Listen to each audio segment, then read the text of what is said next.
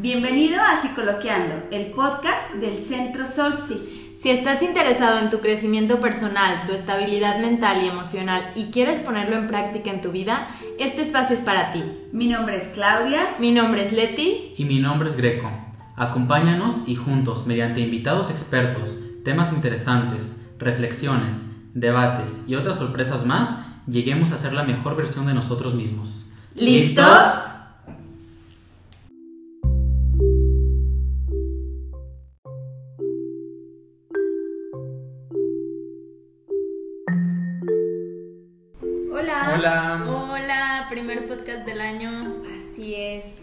¿Cómo les fue? ¿Cómo cerramos este, este 2020 tan complicado y cómo iniciamos? Pues no sé ustedes, pero para mí el 2020 fue como muy cansado el cierre. Eh, me agotó mucho y el 2021 inició igual. Sí, o sea, yo enero lo he sentido como continuación del 2020. Ajá.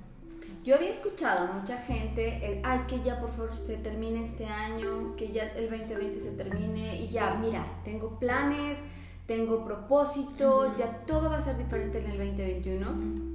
Y yo no sé tú, Leti, pero yo he tenido el consultorio lleno porque hay muchas personas que están como muy frustradas, Sí. que tenían expectativas Ajá. de que al cerrar el calendario Se todo iba a ser diferente. ¿no?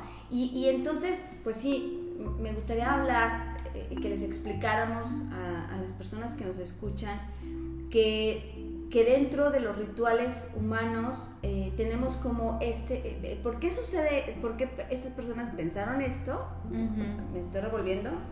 Ya Efecto pudieron darse 2021. cuenta. Rebobina, rebobina. Eh, el, el por qué sucede esto es porque eh, nosotros tenemos esta tendencia de creer eh, lo, que, lo que hemos vivido año tras año. Que cuando termina un año, hacemos este ritual que nos ayuda a tener esta sensación Claro. de que todo termina aquí y, que estamos iniciando algo nuevo Sí. te inscribes en el gym, haces dieta y crees que se puede iniciar todo nuevo porque hubo un periodo en donde hiciste varios rituales que te juntabas con tus amigos, que hacías posada y qué propósitos vas a tener y todas estas cosas que estaban sucediendo nos daban una sensación de se está cerrando un ciclo, está acabándose todo lo que se inició, vamos a tener una pausa y muy pronto todo puede volver a iniciar.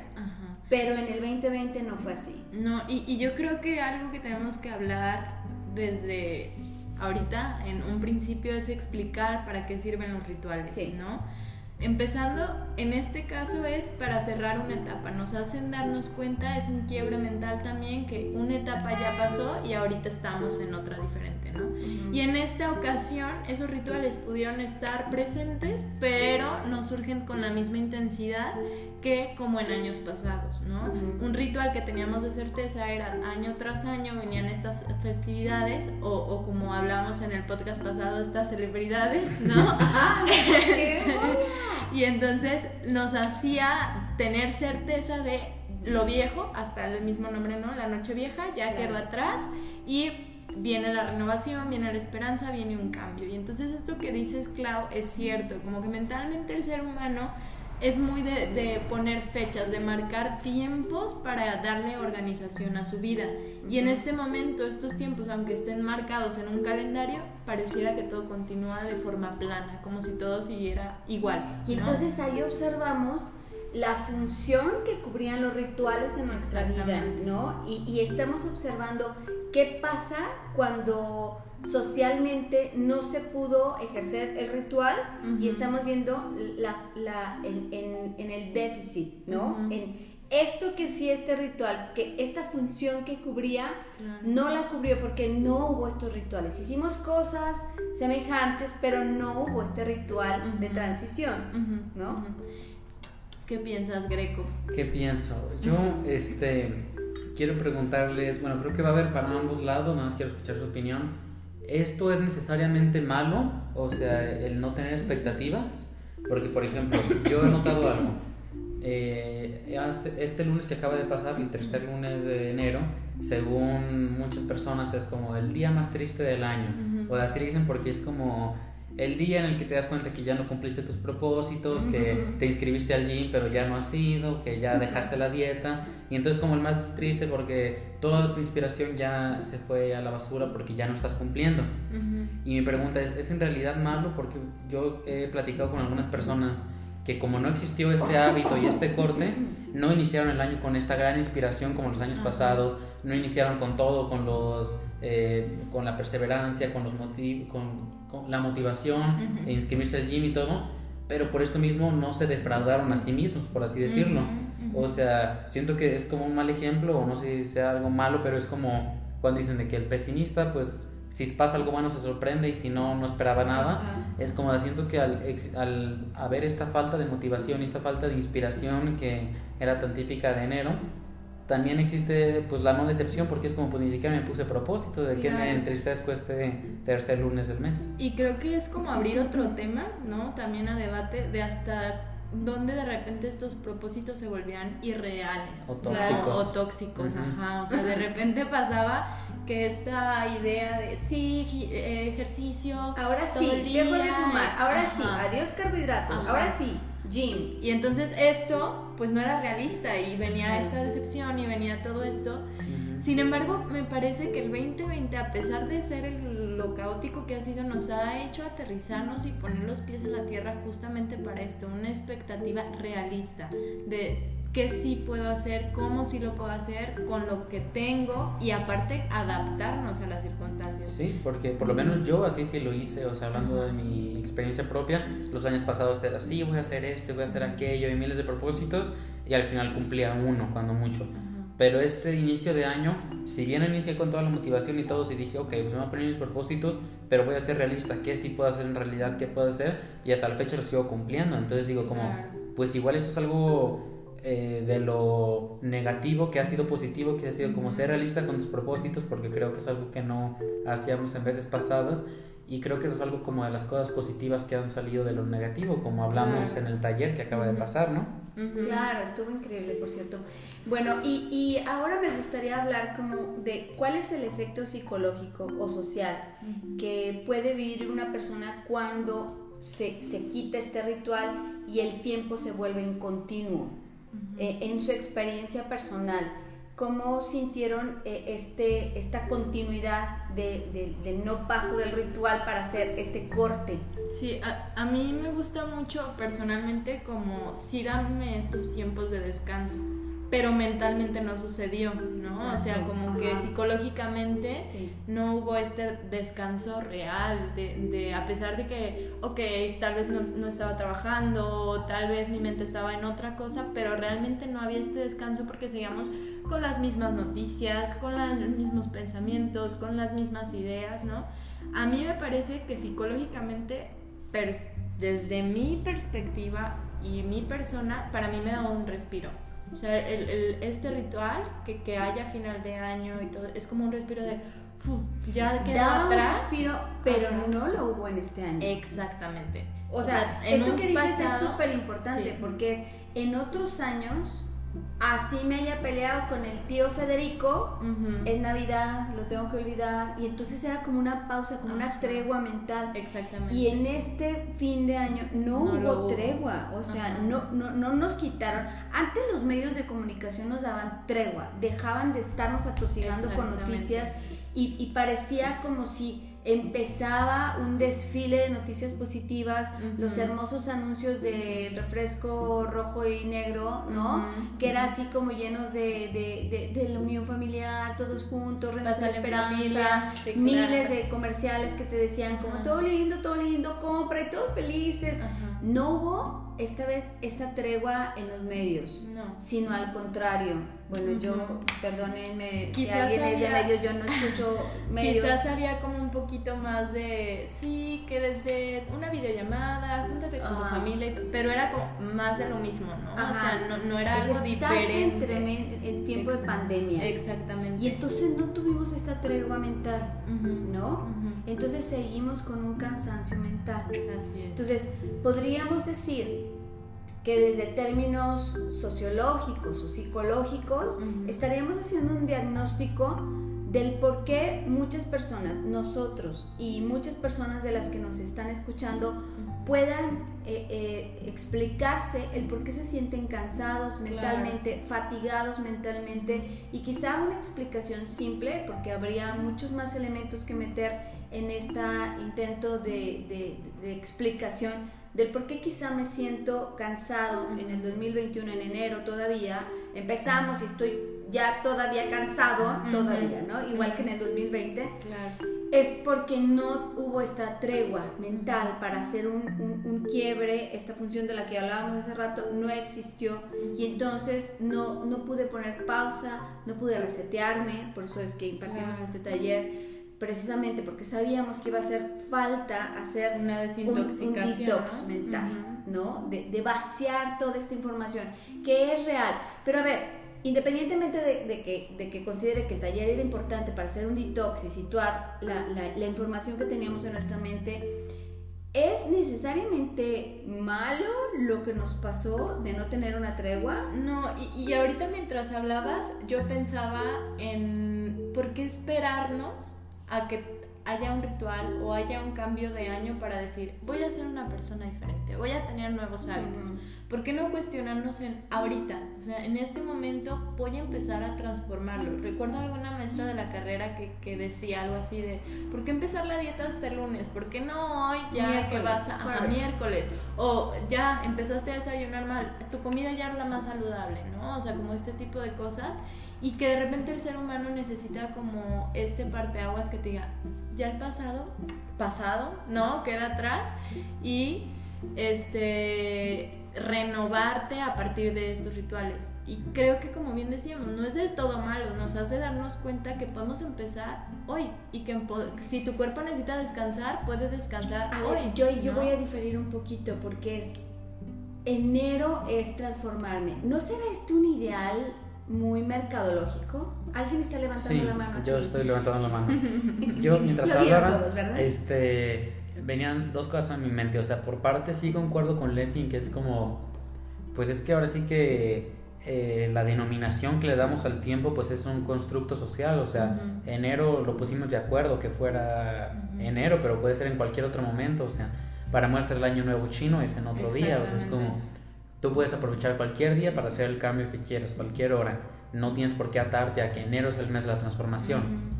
Y cambiando mi otro punto de vista, que también concuerdo contigo, Claudia, de siento que se ha vuelto un poco tóxico el querer buscar siempre la transformación y siempre la positividad. Creo que este va a ser todo un tema de la positividad tóxica, pero venía a mi mente un escritor y filósofo que me gusta mucho que se llama Alan Watts y él tiene una teoría o ley, él le llama, pero es como la ley de del esfuerzo invertido se llama. Y bueno, hay, como diferentes versiones, pero la idea da un ejemplo de cuando estás en el agua y estás ah, fuertemente intentando no hundirte, parece que te hundes más, pero cuando te esfuerzas para hundirte, flotas.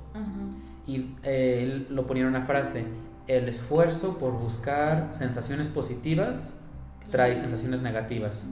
Y la aceptación de las situaciones negativas es en sí una experiencia positiva. ¿A qué se refiere eso? Y siento que lo que fue lo que nos pasó en este 2020. O sea, el querer estar buscando siempre la positividad y siempre estar bien y que el enero sea el mes de transformación y bajar de peso y hacer esto y hacer aquello, es una experiencia negativa porque son estándares que no podemos alcanzar de un día para otro y que sea 31 de enero y luego 31 de diciembre y luego 1 de enero, en realidad no cambia nada. Y siento que este 2020, cambio a 2021, nos llevó a, como dice Alan Watts, aceptar una experiencia negativa que en sí ha sido una experiencia positiva, me atrevo a decir. O sea, para mí ha sido muy gratificante ponerme metas alcanzables y lograrlas y seguir con estos hábitos que fueron alcanzables y que no me implicó ser tóxicamente positivo y decir, voy a hacer esto y esto y aquello. Entonces, para resumir lo que he dicho, siento que el 2020 nos obligó a aceptar que hay experiencias negativas, o sea, que cambie de un día a otro no va a cambiar totalmente mágicamente el mundo. El COVID sigue aquí, las dificultades económicas siguen aquí y tenemos que aceptarlas, no nos podemos hacer para un lado. Y, me voy, perdón que te interrumpa, Greco, o sea, ahorita que, que platicabas eso, pienso que también nos hacía como decir, ah, bueno, quedó en tal año, entonces ya este año es nuevo y no enfrentar esas situaciones, problema que teníamos que aceptar y que quizás teníamos que resolver o simplemente analizarlas y decir, lo suelto, lo, lo dejo, lo quiero ni claro. no lo quiero. Y luego, tenemos también por otro lado esta tendencia a creer que la vida, eh, eh, este, este positivismo de creer eh, que, que, la vida debe de ser el sueño americano, todo lindo, todo bello, todo hermoso. Todo feliz. Y bueno, así como pasó eh, eh, eh, para la creación de, de, de, la psicología, ¿no? Después de la Segunda Guerra Mundial, que fue justamente en un colapso tipo como este, en donde todos los paradigmas colapsaron y nos llevaron a pensar que el estar igual, o sea, parece que no, no aprendemos de, nuestra historia como sociedad, ¿no? En aquel tiempo, estamos hablando de 1913, eh, los paradigmas colapsaron, igual que parece está sucediendo en este momento. Eh, en donde todas estas cosas como habíamos estado viviendo empiezan a no funcionar y nos llevan a cuestionarnos qué estamos haciendo.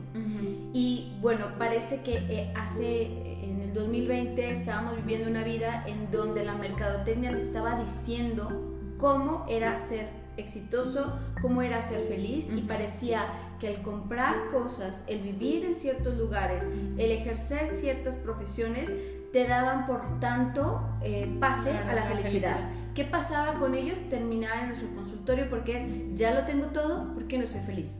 Porque esta era una fórmula hueca, realmente, ¿no? Eh, y, quienes no podían alcanzar esto es, no soy feliz porque no tengo esto. Y entonces yo trabajo todo el día para conseguir tal cosa y, estoy frustrado. Esto colapsa y nos lleva entonces a decir que, un paradigma del 2020 que creo que se está quebrantando es que la sonrisa es sinónimo de, de felicidad. Nos lleva a decir que hay momentos en la vida en donde las situaciones críticas nos llevan a crecer, que no hay que darle la espalda a los momentos difíciles, porque se los, se los pongo a ustedes a consideración igual que lo pusimos en el taller. Hay momentos difíciles en nuestra vida que una vez que los atravesamos, eh, nos quedamos con habilidades, con, con, destrezas, con recursos, pero vienen de esos momentos desafiantes, donde nos llevaron a salirnos de nuestra zona de confort, a retarnos, a desafiarnos y salir con un cambio, con una transformación. No de un propósito hecho tras una copita de vino, sino en el crisol. Así es, no de haberte comido una uva, ¿no? Exacto. Sí, me parece que fue Víctor Frankl, si no me equivoco, que él hablaba de Polonia pre y postguerra. Decía, y lo, lo, contaba de experiencias de gente de Polonia, o sea, no él eh, juzgándolos ni nada, o sea, decía que las personas de Polonia antes de la guerra eran eh, engreídas, poco amables, que tomaban las cosas por hecho, mucho como podría ser en la actualidad de, pues obviamente tomo la salud por hecho, tomo que puedo salir y que si me enfermo no pasa nada. Y posguerra, después de toda la destrucción que, que llegó, valoraban cada segundo del día, eh, eran personas más felices, se regocijaban de cualquier cosa, eh, atesoraban mucho cada momento y cada recurso, la comida, no desperdiciaban. Y aquí va esto a lo que decías, o sea que de, un, de una experiencia muy negativa salieron cosas positivas que fue toda su cultura de pues de felicidad, por así decirlo. Claro, que y no darle la espalda a los momentos difíciles, no decir, ¿cómo me quito de esto de encima? el, el, eh, el por qué estamos sufriendo, quizá este momento es porque eh, hemos buscado una cultura de la comodidad, de la facilidad, de no quiero dificultades en mi vida. Y hemos estado todo un 2020 con incomodidad, con dificultades y diciendo esto está opuesto a la felicidad. Y no necesariamente, porque en esta mesa, y como lo vimos en el taller, muchas de las personas resultaron crecidas, transformadas por, por, esta incomodidad. Entonces creo que sería un buen momento de poner en la mesa que quizá cuando llegue a mi vida adversidad o incomodidad o, tensión, decir, oh, qué bien, porque voy a salir transformado. Y entonces tenemos muchas lecturas de, de, San Agustín y de todos estos... Eh, eh, mm, ¿cómo le llamábamos? Apóstoles y dedicados a, la, a la religión, que dejaron unos escritos muy interesantes hablando de ellos sí aceptaban el desafío, la incomodidad como parte de su transformación. Ellos abrazaban esta, esta situación y, ahora que recuerdas a Víctor Frankl, él eh, estuvo en estos eh, campos de concentración, y él diciendo, él no decía, ya quiero quitarme esto, ya quiero que se pase esto porque es terrible. Él comenzó a transformarse dentro, del campo, De, transformación. De transformación, literal. literal. Porque entonces él comenzó en su mente a visualizar de una forma diferente todo lo que estaba él viviendo, ¿no? Y aparte te hace valorar otras cosas, ¿no? O sea, cuando estás en este momento o estas etapas de crisis, empiezas a valorar otras cosas que, como bien decía Greco, damos por hecho. Y, y, volteas a ver que la felicidad no está peleada con la enfermedad o no está peleada con la crisis, está quizás peleada con la utopía de ella misma, ¿no? El mismo Erickson es lo que menciona, como en esta lo que es feliz, tengo que llegar, encontrarlo, es encuéntralo en ti, transfórmalo en ti hasta en la cosa más mínima y no es que todo lo estés viendo de color de rosas, sino más bien que le estás dando este sentido. Y regresando como un poquito más como, como al tema de lo que estábamos hablando, creo que es eso, que necesitamos darle un cierre al año que ya, que ya sucedió y abrir este, pero no en un sentido como hablábamos antes de, empezar a grabar el, el, podcast, estamos pasando algo atípico, tenemos que dar un cierre atípico también. No lo que ya estábamos acostumbrados, sino algo distinto. Reconocer que igual que no hay emociones negativas, sino las emociones son una alarma, una alerta que te dicen, a ver, el entorno está así, requiere sacar esta tensión, esta bioquímica especial, nos están haciendo un llamamiento parece como que este continuo, el no dar un reset, es, ¿cuál sería como la función social? Es, no puedes descansar. Este no es momento de estar celebrando, este no es momento de estar en paz, este es un momento de resguardar la vida. Y quizá por eso estamos todos cansados porque nuestro sistema límbico está alerta diciendo todo el tiempo la supervivencia. ¿Qué está pasando? ¿Qué está pasando en, en mi comunidad? ¿Qué está pasando en el planeta? esto es atípico. Ok, que sea típico no, no es sinónimo de terrorífico. Es simplemente que tu sistema límbico te está diciendo ponte alerta, cuídate. Ok, no es necesario que estés ansioso, sino solamente alerta, sino solamente resguardándote. Entonces sí, creo que es un momento de hacer cosas para reconocer. Lo que te está pasando no necesariamente está mal. Estás cansado, estás cansada, eh, ok, es momento de acomodar tu ser interno porque esto es algo que, a nivel mundial jamás habíamos vivido. No hay alguien que nos pueda decir cómo enfrentarlo. Obviamente está requiriendo energía de ti para decir, wow, ¿qué, qué, hago? ¿Cómo me sitúo? Claro, claro. Pero no necesariamente tienes que dejar que esto pase por encima de ti. Víctor Frankl estaba viendo cómo estaban matando a todos a su alrededor y él decidió tomar la situación interna y situarse dentro de mí, donde hay un control, donde hay una habitación segura y entonces eh, eh, hay, unas clínicas que están dedicadas al estudio de, de la cognición, por ejemplo, HeartMath, que estudia cómo cuando nosotros tenemos cierto tipo de pensamientos, que están conectados a una frecuencia del corazón que nos lleva a estar relajados y tranquilos. Entonces ellos han estudiado que cuando tú tienes pensamientos eh, de amenaza o de angustia, tu ritmo cardíaco se acelera y, y, tus palpitaciones te llevan a sentirte amenazado, porque este pensamiento que no distingue entre si está pasando real o no,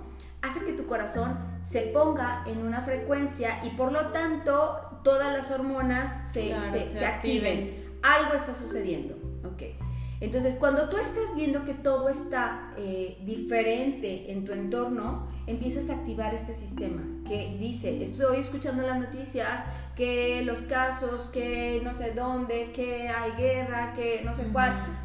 Entonces, si no pones un filtro de cómo voy a organizar esta información, puede que estés viviendo estados de ansiedad o de alerta o de extremo cansancio que no te permiten estar desempeñando tu día.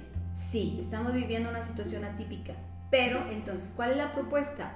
filtrar estos pensamientos, dar un, reset, decir, ok, es, sí, estoy en un momento atípico, ok, me, me voy a dar permiso de saber que no necesariamente estoy mal si tengo un enero cansado y si, y si me siento no con esta super pila, super positivo, super positiva, es date permiso, no te reproches por no estar como un enero eh, eh, típico, ¿no? Estamos en momentos distintos. Y no juzgarlo, ¿no? O sea, creo que aquí el, la chamba más complicada que tenemos el ser humano ahorita en el tiempo en que estamos es dejar el juicio a un lado, aceptarlo, que quede claro, aceptar no significa que estés de acuerdo y que estés contento con la situación, es simplemente sé que es un hecho, ahorita no puedo modificarla porque no está en mi control, pero ¿qué sí puedo hacer para pasarla menos mal? ¿no? Y entonces una de las preguntas que, que en terapia nos ayudan a desatorar es,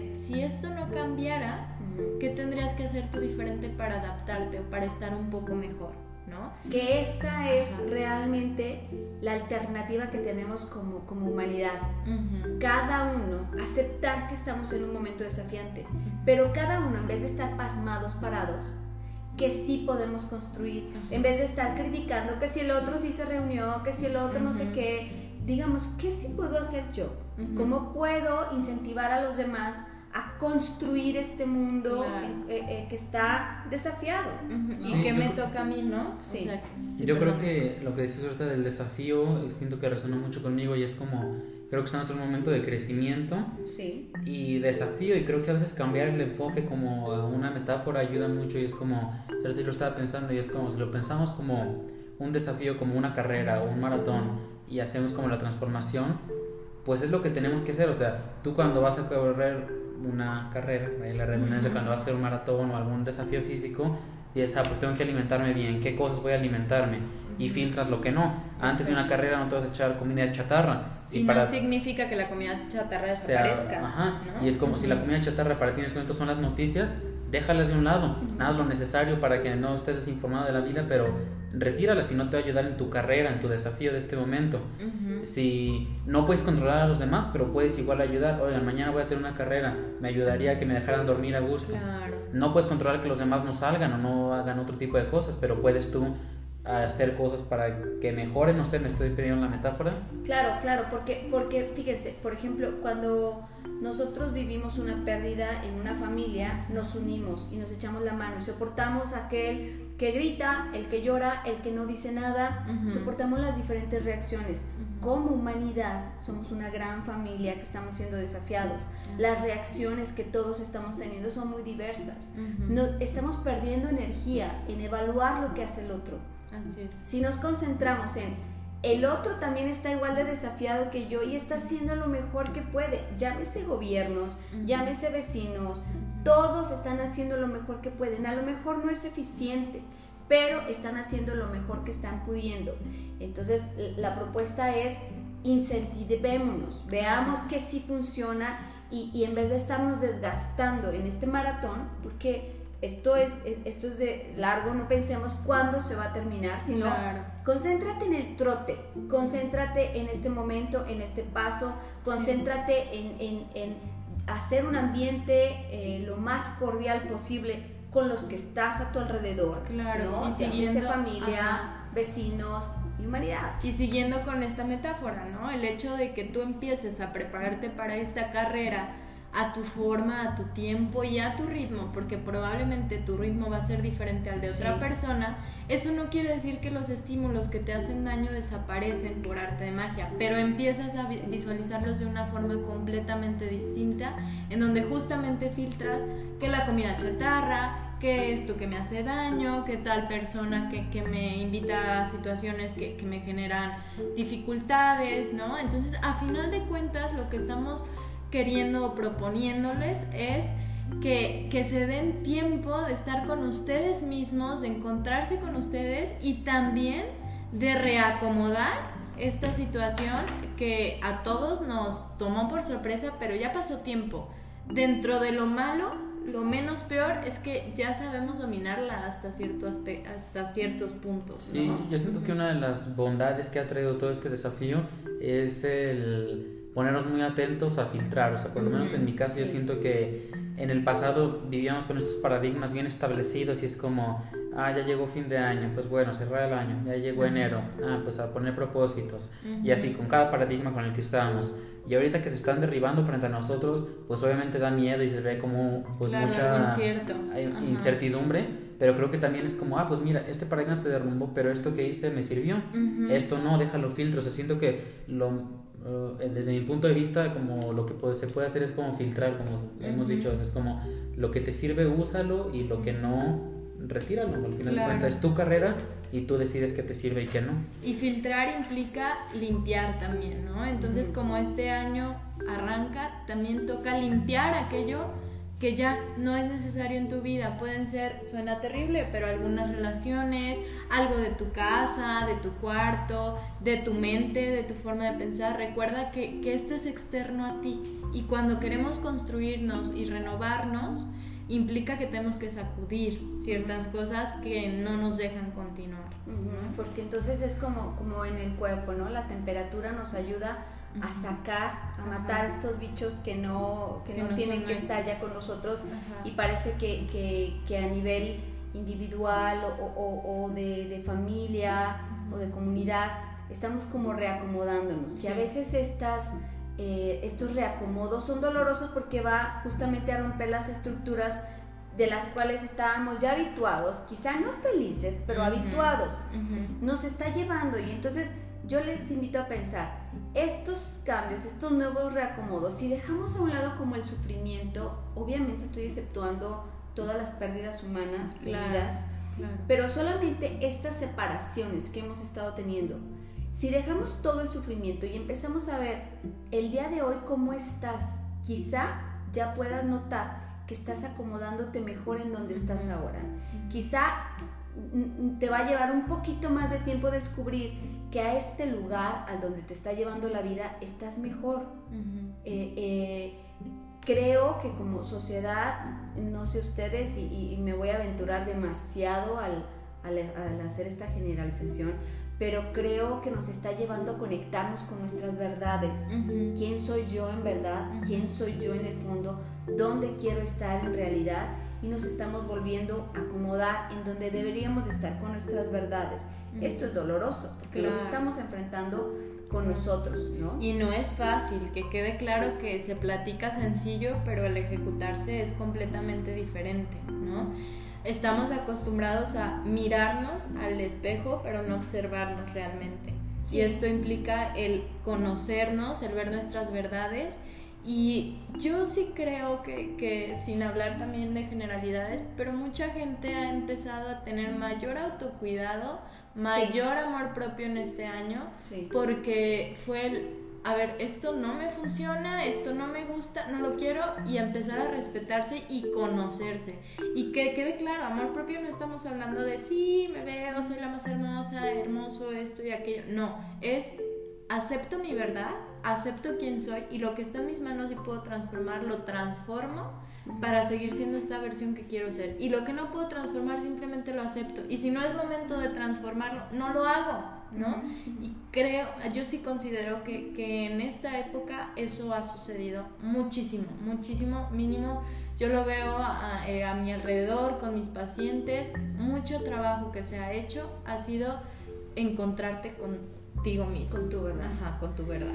Y entonces, bueno, como esto va a continuar, eh, creemos que conectarte con tus recursos, con lo que sí te va a ayudar a seguir en esta carrera, con lo que sí te alimenta, con lo que sí te fortalece, Centro Sol sí es una opción eh, para, para, encontrar y conectarte, para ver cómo te acomodas para continuar con, esta, con este trote que parece que todavía nos queda un, un ratín, ¿no? Pues, ¿qué nos llevamos, Claudia? ¿Qué te llevas de, este, de esta misión y de este inicio de año? bueno, no, no tenerle ya esta tirria al, a los momentos desafiantes ni, ni caóticos, saber que, que, que, no está mal. Eh, yo soy creyente y yo creo que Dios ha creado cosas eh, y movimientos que están dentro de su, de su eh, creación divina, ¿no? Y es, esto también es perfecto. También trae un, un, un recurso, trae, también trae algo bueno para, para mí. Así es. Eh, yo, ¿qué me llevo? Eh, pues sí, estar conscientes de que este momento también pasará, o sea, es un desafío que, que va a acabar y vamos a salir más armados de herramientas y, y yo creo de verdad y espero como mejor sociedad porque como Leti dice creo que nos estamos como reconstruyendo como personas y siento que pues al final de cuentas eso va a ser mejor para la comunidad porque cada individuo va a saber quién es, qué le gusta y qué, qué es lo que quiere y pues eso también es parte de invitación, así no lo estás haciendo, sí te invito a, a que te conozcas y que sepas qué quieres y qué no quieres. Entonces pues esa es mi, mi esperanza de este año, que todos nos conozcamos y que salgamos de este desafío mejores que antes. Sí, yo creo que me voy de, de este episodio y a la vez de este inicio, de este arranque, con aceptar el caos, ¿no? Aceptar el caos, aceptar la imperfección y aceptarnos a cada uno como somos, con, con lo bueno, con lo malo, y siempre, siempre, siempre pensando que estamos en movimiento, ¿no? Que si estoy de una forma ahorita no significa que mañana lo voy a estar. Estamos en constante cambio. Entonces creo que yo me quedaría con eso. Y, pues, no perdamos la fe. Exactamente. No perdamos la fe. Sigamos, hay vida. Ajá, sigamos con esto. Y tampoco pierdan estas emisiones porque vienen episodios buenísimos que ya estamos preparando también. Y si necesitan continuar con su aceptación, quitarse algún que otro miedo, alguna que otra cosa, Centro Sol está para ustedes. Muchas gracias por escuchar y nos vemos la próxima semana. Adiós. Bye.